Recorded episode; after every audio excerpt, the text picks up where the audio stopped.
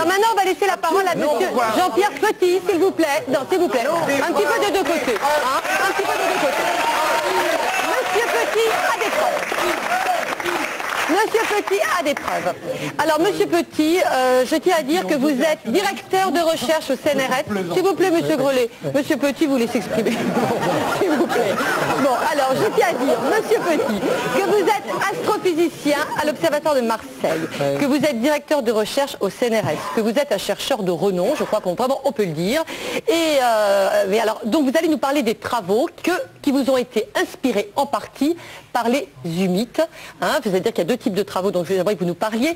Et j'aimerais d'abord que vous nous parliez, si vous voulez bien, de, de ces humites qui, euh, qui, qui sont des extraterrestres, qui correspondent avec les terriens depuis, je crois, une trentaine d'années. J'aimerais que vous nous disiez d'abord comment se passe cette correspondance et pourquoi vous pensez qu'ils vous ont aidé dans vos travaux, s'il vous plaît. Tina, il y a une première chose que je voudrais dire, c'est Oui. que on a essayé de monter cette émission en essayant d'inviter des gens. Oui. Il y a un personnage qui avait accepté de venir, qui était Monsieur René Pelat. Ah mais on va en parler dans test. 5 Vous n'avez minutes pas de Monsieur minutes Pelat. Bon, parce qu'il je, n'est pas là. vous- je vous promets. D'accord, je on vous va en parler. Si on met pas un minimum de Alors je structure, vous fais un petit topo là-dessus, Voilà. je vais résumer la question. Tout à fait. Hein, alors si vous voulez, Alors, je vous dis, alors vous allez parler, bon, Il y a 20 ans, moi, j'ai mis en contact euh, tout à fait fortuitement avec un ensemble de documents que m'avait amené un camarade astronome et euh, qui étaient prétendument écrits par des gens qui prenaient- prétendaient venir d'une autre planète. Bon, ça m'a fait un peu rigoler. Et puis je me suis mis là-dedans et j'ai trouvé qu'il y avait des informations scientifiques intéressantes. J'ai commencé à les exploiter. Et j'ai derrière moi un certain sillage de publications scientifiques en MHD, en cosmologie théorique.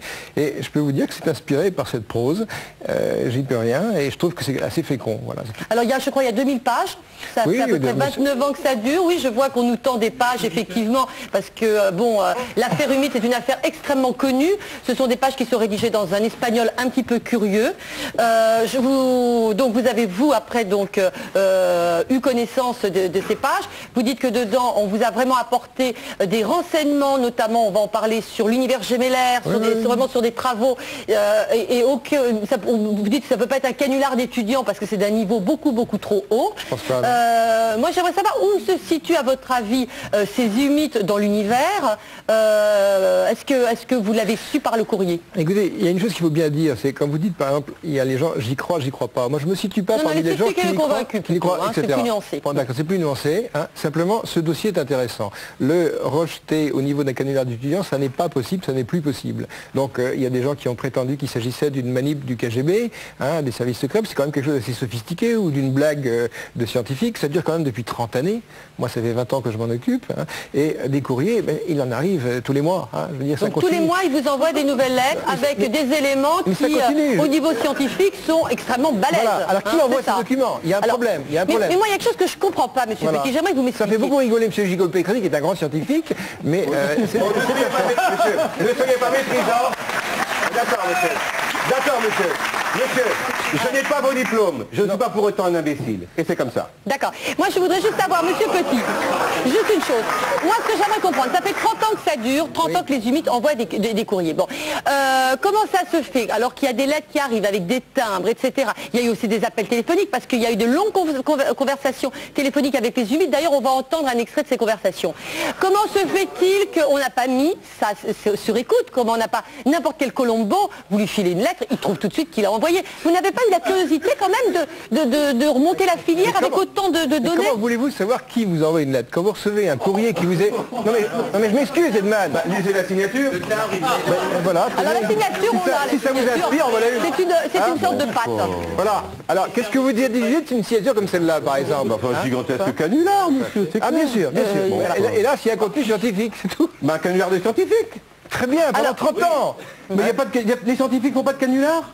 Mais oui, mais c'est vrai de cette envergure, c'est un peu difficile. En plus, les canulars ne font pas de cadeaux scientifiques avec lesquels on fait des travaux qui sont de qualité, vous voyez Écoutez, si vous voulez bien, on va écouter la voix des humides. Ils écrivent avec une machine à écrire. C'est ça qui est ridicule dans ce truc-là. Pourquoi Parce que C'est des gens qui ont une intelligence fabuleuse, prodigieuse, et puis ils écrivent n'importe comment sur un mauvais papier, alors qu'ils seraient tellement... Et vous n'écrivez pas avec une machine à écrire, tout le monde en même temps. Écoutez, c'est ça, c'est la naïveté des témoignages que l'on voit. Et puis alors, attendez, il y a une... Oui, bien sûr. Mais je vais vous dire une chose. Justement, la bonne question, c'est d'où vient la lettre. Parce que chaque fois qu'on vérifie, on trouve des sottises. Et comment voulez-vous savoir d'où vient une lettre dans une pipe Mais Vous écoutez, pouvez venir du Canada. On va Regardez. Colombo. Regardez Colombo. Comment voulez-vous Vous avez Mais dit, vous La première chose que fait un inspecteur de police quand il y a une lettre de menace de mort, écrivez une lettre de menace de mort au président de la République. Vous aurez les flics deux jours après chez vous. Mais enfin, et puis vous aurez du mal si à vous vous en voulez tirer bien. parce qu'on verra bien que vous. Si vous voulez bien, on va écouter deux secondes la conversation. Jean, professeur, on va écouter deux secondes un Non, il ne extrait. faut pas qu'on nous prenne pour des cons parce que on, nous dit toujours, vous voulez pas vous intéresser aux choses. On s'y intéresse tout le temps. Et qu'est-ce qu'on voit au bout? Rien. Vous comprenez, c'est Paul Langevin qui essaye de voir si la lévitation existe. Bon, il a cherché vous pendant dérange, 30 ans. Non, ça vous embête qu'on ait fait de la science. Mais pas du tout. vous Mais allez- mon ami, ça vous embête pas. On sera ravis quand vous aurez trouvé. Mais pas quand vous m'amenez des papiers débiles. Débiles. Ben oui, On envoie la pub. Dans quelques minutes, on se retrouve. On écoutera l'appel téléphonique des humites. Et je pense qu'on va peut-être pouvoir avancer parce que c'est vrai qu'il y a des preuves un petit peu troublantes du côté de la droite. Alors, euh, enfin de la droite, de ma droite, excusez-moi. On se retrouve dans quelques minutes, juste après la pub. À tout de suite.